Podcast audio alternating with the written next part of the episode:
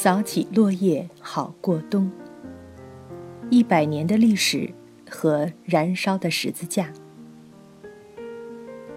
以前写过一篇文章，《火中的星条旗和民众的表达权》，讲的是美国联邦立法、司法和行政三大分支，为了烧国旗是否合法展开的一波三折的故事。尽管现在国会里的保守派议员隔三差五的仍要提出禁止烧国旗的法案或宪法修正案，但是由于美国最高法院的两次裁决。到目前为止，公开用烧国旗的方式来表达自己的政治观点，在美国是合法的。最高法院裁定，烧国旗是一种象征性言论，是为了表达和传递思想。任何思想的表达都应该受到宪法第一修正案的保护。这一原则叫做言论自由的内容中性原则。可是，在丰富多元的人类社会里，言论自由不可能是绝对的。联邦最高法院通过以往的裁决，表明了受宪法保护的言论自由有时间、场合和方式的限制。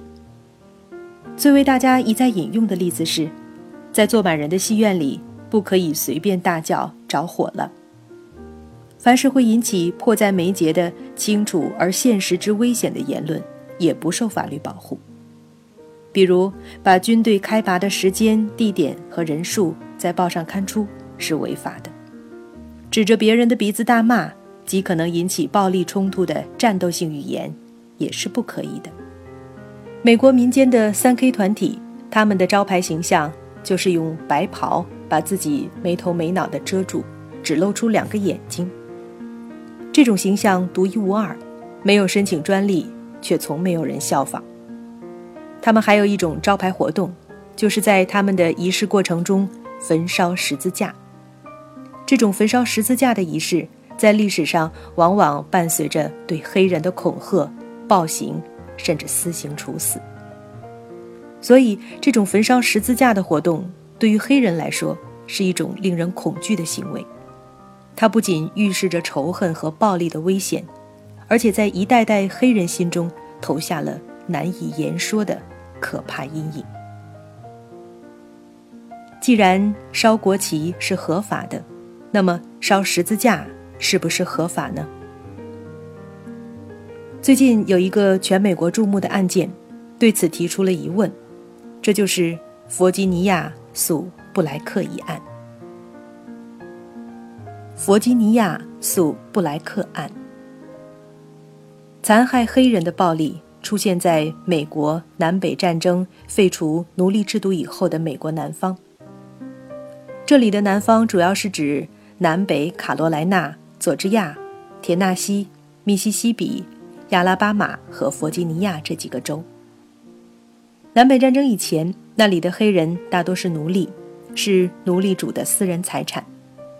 一方面，奴隶制时期很少发生残害黑人的暴力，因为这等于自毁。或毁灭他人财产。另一方面，黑人处于奴隶状态，黑白之间几乎不可能发生冲突。南北战争以后，奴隶制度废除了，情况大为改观。虽然南方还实行种族隔离，有地方法律限制黑人实现自己的公民权利，但是黑人已经是自由民，开始自由流动，有了黑白发生冲突的可能。同时，三 K 等白人极端组织和底层民众中的白人至上主义情绪结合，在民间常常以公众暴力处理冲突事件。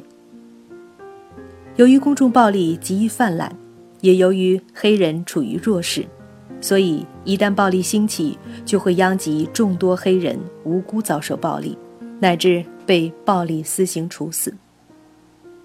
这种事件主要发生在南北战争以后到二十世纪五十年代的大约一百年时间里。一九五二年，针对弗吉尼亚三 K 团体的活动，弗吉尼亚州议会通过法令禁止燃烧十字架。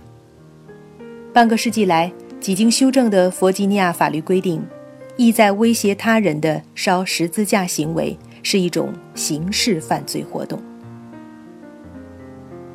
一九九八年春天，一个叫伊略特的白人在友人聚会上对朋友说，他的黑人邻居抱怨他在自家后院练习开枪，他听了不高兴，就想到这个黑人家门口去烧一个十字架。他显然是因为知道黑人害怕这种燃烧十字架的行为，才起了这个报复的念头。当场就有个白人奥马拉答应帮他的忙。他们匆匆忙忙地用木头做了一个十字架，拖到黑人邻居门前的草坪上，点火烧着了。后来奥马拉被控告，随后有条件的认罪，被判监禁九十天，并罚款两千五百美元。他的认罪条件是他保留上诉权利。他认罪是因为弗吉尼亚州确有禁烧十字架的法律。他的行为违反了这条法律，而他要上诉，是因为他认为这条法律的合宪性仍然是有疑问的。同案的伊略特被陪审团判定违反了弗吉尼亚烧十字架法，被判同样的监禁和罚款。接着，奥马拉和伊略特向弗吉尼亚上诉法院上诉，申辩弗吉尼亚禁烧十字架法。违反了州宪法和美国宪法的言论自由条款。上诉法院认定，意在威胁他人的烧十字架行为，显然相当于暴力威胁和战斗性语言，因此维持原判。奥马拉和伊略特都不是三 K 团体的成员。同年八月，一个叫布莱克的人是三 K 组织的一个老大。他从北方来到弗吉尼亚，租了一块地，在这块地上举行三 K 的集会活动。他们在发表了有关种族和宗教内容的演说以后，点燃了一个足有三层楼高的十字架。布莱克被控违反弗吉尼亚禁烧十字架法，布莱克申辩弗吉尼亚的这个法令违宪，要求法庭驳回指控，被法庭拒绝。陪审团判决他有罪，法庭判他罚款两千五百美元。布莱克上诉，州上诉法院以奥马拉和伊略特案的同样理由，判决维持原判。布莱克上诉至弗吉尼亚州最高法院，弗吉尼亚州最高法院首先检查了十字架和烧十字架蕴含的意味。一根树木和一根横木组成的十字架。其含义对基督徒是非常强烈的，它是基督受难和复活的象征。但是不幸的是，这一象征也被人们做出其他的解释。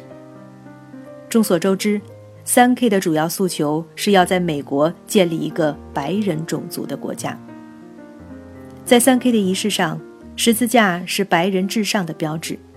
燃烧十字架的仪式是对少数族裔、天主教徒。犹太人、共产党人或其他被三 K 所憎恨的人的一种示威。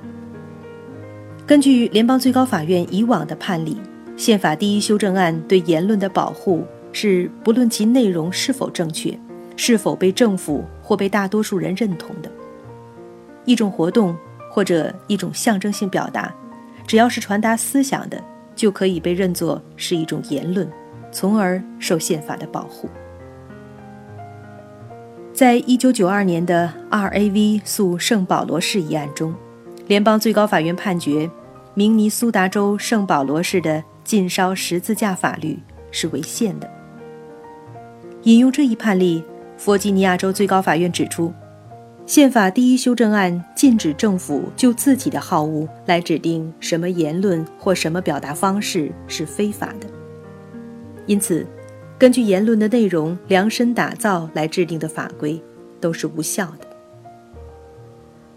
二零零一年十一月，弗吉尼亚州最高法院以四比三做出了对布莱克有利的裁决，宣布弗吉尼亚州有半个世纪历史的禁烧十字架法违宪。弗吉尼亚司法部上诉到联邦最高法院。托马斯大法官的愤怒。二零零二年十二月十一日，星期三，联邦首都华盛顿市冬雨绵绵，一派萧瑟。联邦最高法院举行听证会，听取弗吉尼亚州诉布莱克一案两造律师的申辩。弗吉尼亚州司法部长基尔高尔亲自代表州政府出席听证会。代表布莱克的是里士满大学法学院的著名宪法专家罗特尼斯摩拉教授。弗吉尼亚州政府一方申辩说，禁烧十字架法不是针对言论的内容，不是根据内容来做出的法规，而是因为根据弗吉尼亚南北战争后一百年的历史，烧十字架旨在对他人的威胁恐吓，引起恐怖和骚乱。弗吉尼亚州法律禁止的不是任何和种族、肤色、宗教等内容有关的言论或表达，而是禁止意在威胁恐吓的烧十字架活动。不管是什么人，不管出于什么信仰或思想，不管为了什么目的，只要是意在威胁恐吓，那么这种烧十字架就是法律禁止的。所以，这一法律没有违反内容中性的原则。没有违反言论自由。自从六十年代民权运动大举获胜以来，联邦最高法院出于宪法对言论自由的保护，曾经在一些路标性案件中做出了对日益不得人心的三 K 有利的裁决。三 K 举行集会游行是合法的，三 K 在集会的时候穿戴他们的尖顶白袍是合法的。三 K 节日期间，在公园里展示他们的十字架也是合法的。同样的道理，新纳粹组织在美国是合法的。新纳粹组织申请到犹太人居住区去集会游行，也是合法的。这些裁决都基于内容中性的原则，着眼点是宪法保护一切思想的表达。所以，听证会一开始，弗吉尼亚州的申辩。就被行走在这条思路上的大法官们时时插话质疑。大法官欧康诺问：“只要烧十字架，就一定是威胁恐吓吗？假如你在戏剧或电影里烧十字架，那也是威胁恐吓吗？”大法官肯尼迪也似乎不相信地问：“在弗吉尼亚，任何时候烧十字架都是一项罪行吗？”大法官斯卡利亚半开玩笑地说：“你显然不可能做到禁止人家在自己卧室里烧十字架吧？”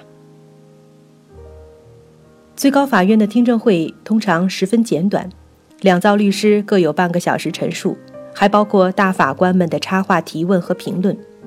可是，就在听证会进行到将近一半的时候，十多年来一向沉默寡言的黑人大法官托马斯。突然，用他沉重的男中音发话了。他说：“烧十字架从来就没有什么别的目的，烧十字架就是为了威胁恐吓，为了制造恐怖，为了用恐惧来镇压民众。”这位出生在种族隔离时代的南方佐治亚州，从贫苦的底层一步步走到联邦司法最高殿堂的黑人。是一位以保守价值观著称的大法官。他低沉的嗓音在发出义愤的怒吼。这是恐怖之统治，烧十字架就是这种统治的象征。它和我们社会的其他象征不一样。他提醒大家注意，我们有差不多一百年的南方暴民私刑。在大法官托马斯插话以后，法庭的气氛似乎产生了微妙的变化。接下来是代表布莱克的斯摩拉教授讲话的机会。斯莫拉教授坚持，法律不能认定凡是烧十字架就是威胁恐吓。烧十字架是一种行为表达，是在表达思想，而所有思想都受到宪法的保护。他承认。到别人的院子里去烧十字架是越界侵犯别人土地财产，没有得到消防部门许可，在公共场所烧十字架可能违反了地方的消防法规。如果引起火灾，可能就犯下了纵火罪，如此等等。这样的活动是违法的，但是应该由和表达内容无关的中性法律来处理。在自己的土地上，或者在租借来得到许可的土地上，在消防法规允许或批准的条件下，在集会或仪式上为特定的表达所烧十字架，就应该是合法的。政府不可能证明这种烧十字架就是在威胁恐吓。大法官苏特这时插话说：“也许烧十字架已经形成巴甫洛夫式的条件反射，人们一看到就会引起恐惧，而别的象征却没有这种效果，所以烧十字架可能是一种特殊的类别。”斯摩拉教授回顾了最高法院对烧国旗案的裁决，然后说：“大家不能不承认，十字架是人类历史上含义最丰富的一种象征物。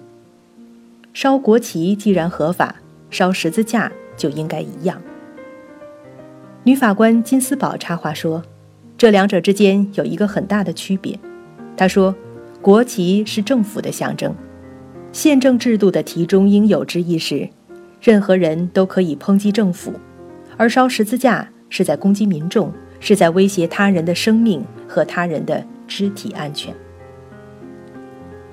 斯摩拉教授申辩，政府不可能有效地证明烧十字架就是指在恐吓威胁。